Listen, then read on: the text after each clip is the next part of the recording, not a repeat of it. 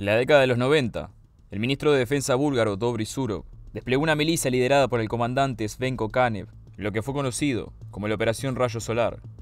Comenzó con la misión de encontrar los tesoros del rey Samuel de Bulgaria, que había enterrado previo a la batalla contra el emperador Basilio II.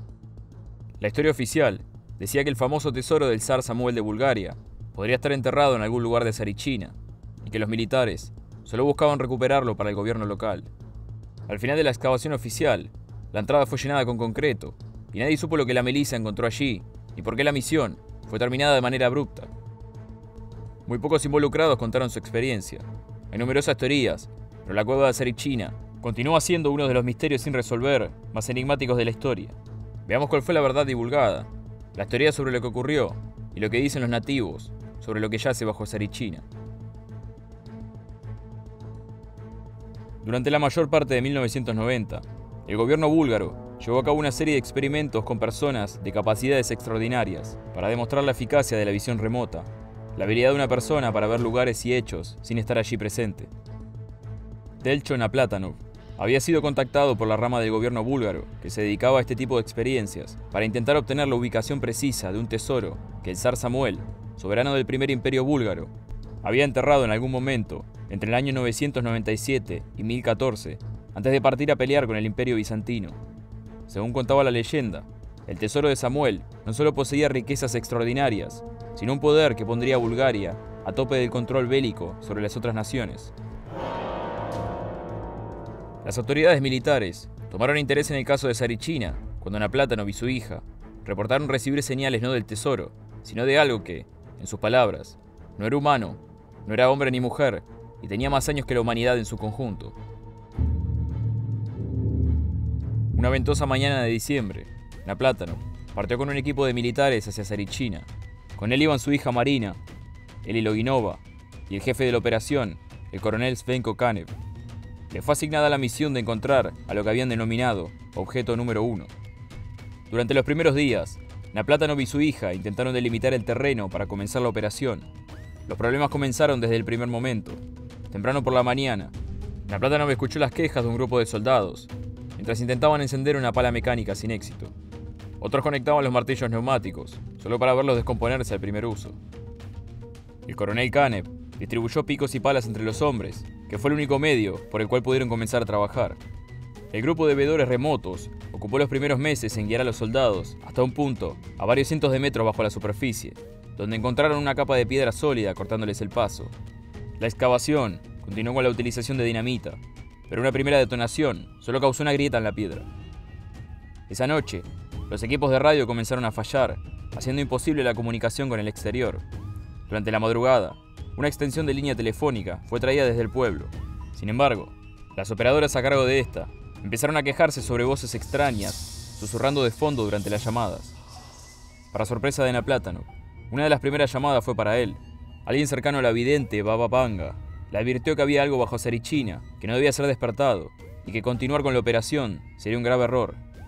La hija de Naplátano, Marina, abandonó la misión luego de la advertencia de Baba Vanga, mientras que Eli Loginova permaneció ahí, determinada a encontrar quién o qué les estaba enviando las señales desde las profundidades de Sarichina. Cuando por fin pudieron abrir la grieta en la piedra la mañana siguiente, esta reveló un pasaje subterráneo en forma de espiral que descendía hacia el interior de la Tierra. La apertura del túnel subterráneo marcó el comienzo de los fenómenos extraños alrededor del sitio de operaciones. En uno de los pocos reportes encontrados sobre la operación, Canev describe la rápida muerte de varios de sus soldados por una bacteria que ni los médicos en el sitio, ni el Hospital General de Sofía, la capital de Bulgaria, pudieron identificar. En una declaración, Canev dice, temo terminar como Lord Carnarvon, tras descubrir la tumba del rey Tutankamón. Otro documento continúa el relato de los fenómenos. Me encuentro con hombres que dicen aparecer del otro lado del campamento, en un abrir y cerrar de ojos, mientras que otros caminan con la intención de llegar a un lugar, tan solo para terminar en la dirección contraria. Otros elementos como cascos, armas y palas aparecían fusionados con la roca del túnel, proceso que tomaría cientos de miles de años. En el mismo documento se encuentra la descripción del deceso de un soldado, que según reportaron, había aparecido con medio cuerpo metido en una roca, sin presentar esta ni una grieta. Alrededor del sitio de operaciones, Podían verse figuras extrañas rondar el perímetro, que desaparecían al ser apuntadas con la linterna, pero fue achacado a los nervios y estrés de los soldados. A lo largo y ancho del pueblo, diferentes informes de avistamientos en el cielo comenzaron a llegar. De acuerdo a varios de estos, no se trataba del típico avistamiento ovni, sino de visiones apocalípticas de cuerpos celestes y planetas completamente formados, que después de unos momentos tendían a desaparecer. Otros denunciaban ver llamaradas de fuego en el cielo. Por fin atravesado el muro de piedra a base de cartuchos de dinamita, los soldados encontraron una recámara cuyos muros parecían haber sido pulidos hasta parecer espejos. Al fondo de esta, encontraron una enorme piedra de similares características, en forma de lente cóncavo, dentro de la cual yacían los restos esqueléticos de una criatura humanoide colosal. Algunos testimonios de la época hablaban de símbolos en las paredes, grabados bajo la superficie de la piedra pulida, similares a jeroglíficos que no pudieron ser descifrados. Naplatano descendió junto con el coronel Canev y Eli Loginova siguiéndolos al final, más un grupo de soldados, mientras otra cuadrilla armada los esperaba en la recámara mortuoria con los restos de la criatura. Al pasar la mano por las paredes del túnel, Naplatano sintió una vibración que iba en aumento. Él fue el primero en entrar a la recámara, antes de que algunos de los soldados saliesen disparados contra la pared del túnel. Canem rememora en uno de los documentos el sonido que la espina de un soldado hizo al ser estampado contra el techo. Naplatano se encontraba de pie frente a la entrada de la recámara, con los ojos puestos sobre la entidad, cuando el resplandor verde comenzó a brillar con intensidad.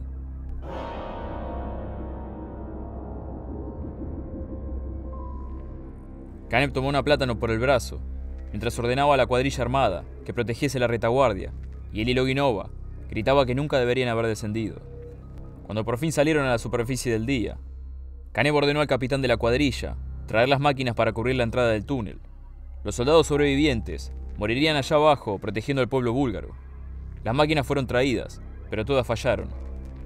Debieron recurrir otra vez a la dinamita para poder cerrar la entrada, que luego sellaron con cemento. La operación fue cancelada por orden directa del ministro de Fuerzas Armadas. Los documentos fueron archivados bajo secreto de Estado, mientras que la misión en sí dejó más preguntas que respuestas. Naplatano, único testigo del resplandor verde, fue confinado a una institución mental cuyo nombre fue borrado de los documentos. El relato de lo que ocurrió en Sarichina es un rompecabezas formado por las diferentes piezas representadas en los testimonios y archivos de Kanev y Naplatano antes del incidente. Kanev ajeno a las pruebas de visión remota llevadas a cabo por el gobierno, opina que la historia del tesoro de Samuel fue una coartada para ocultar el verdadero contenido de las profundidades de Sarichina. El coronel no deja en claro si se refiere a que fueron llevados hasta allí engañados sobre lo que buscaban, o que el incidente que dejó la criatura encerrada bajo tierra ocurrió durante el reinado de Samuel y nunca existió un tesoro en primer lugar. El Guinova sostiene que la entidad de Sarichina intenta atraer a alguien que pueda liberarla de su prisión. Los motivos para eso siguen siendo un misterio. Operación Rayo Solar fue cerrada por cuestiones económicas. Demasiado dinero por tan pocos resultados. Lo que sí parece raro a la gente del pueblo fue que llenaron los túneles de concreto y escombros antes de irse, lo que representaría aún más dinero y tiempo perdidos. Durante la duración del proyecto, hubo mucha gente que murió o perdió la cordura. A estos últimos los distribuyeron en varias instituciones mentales a través de Bulgaria y el resto de los Balcanes. Una teoría dice que, al ser justo un año después de la caída del Partido Comunista en Bulgaria, algunos países de Occidente orquestaron el proyecto, ya que el gobierno local no tenía los recursos para tal cosa. La hija de Todor Ryokov, Lyudmila, una figura controversial por su conocido interés en las religiones antiguas del continente, estuvo presente en la expedición.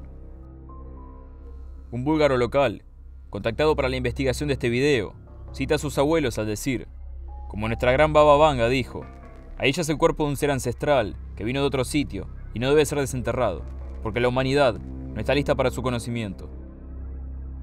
Algunos residentes mencionan que los túneles eran menos que amistosos para los humanos, más que pasadizos pulidos, eran pasillos pequeños y húmedos, oscuros y miserables, donde los soldados podrían estar durante horas, pudiendo entrar en pánico con facilidad. Otros mencionan que antes de que la historia cosechara tanta fama, se corría el rumor de que habían enterrado a una deidad pagana en Sarichina. Esta historia se desprende de la leyenda sobre la montaña Estranza y el entierro de una entidad ancestral de nombre Bastet. A pesar de ser una diosa egipcia, el santuario de Bastet está situado en la localidad de Gradisteto, el pico más alto en la parte perteneciente a Bulgaria de la montaña Estranza. Algunos arqueólogos proponen que no se trata de la diosa Bastet de Egipto, sino que los primeros exploradores egipcios le pusieron ese nombre al ver que los locales adoraban a un dios en la tierra que más tarde fue enterrado en la montaña. La idea sobre el santuario pertenece al arqueólogo Krastio Mustafashev, miembro de la expedición en Sarichina, quien en 1981 había realizado una excavación en la montaña.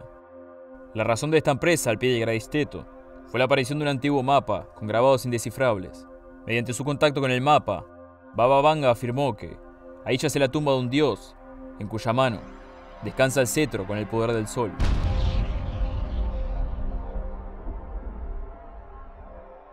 Castro no encontró nada en Gradisteto, pero sí lo hizo junto a Canev y compañía en Sarichina, y de esa manera cobra sentido el nombre de Operación Rayo Solar.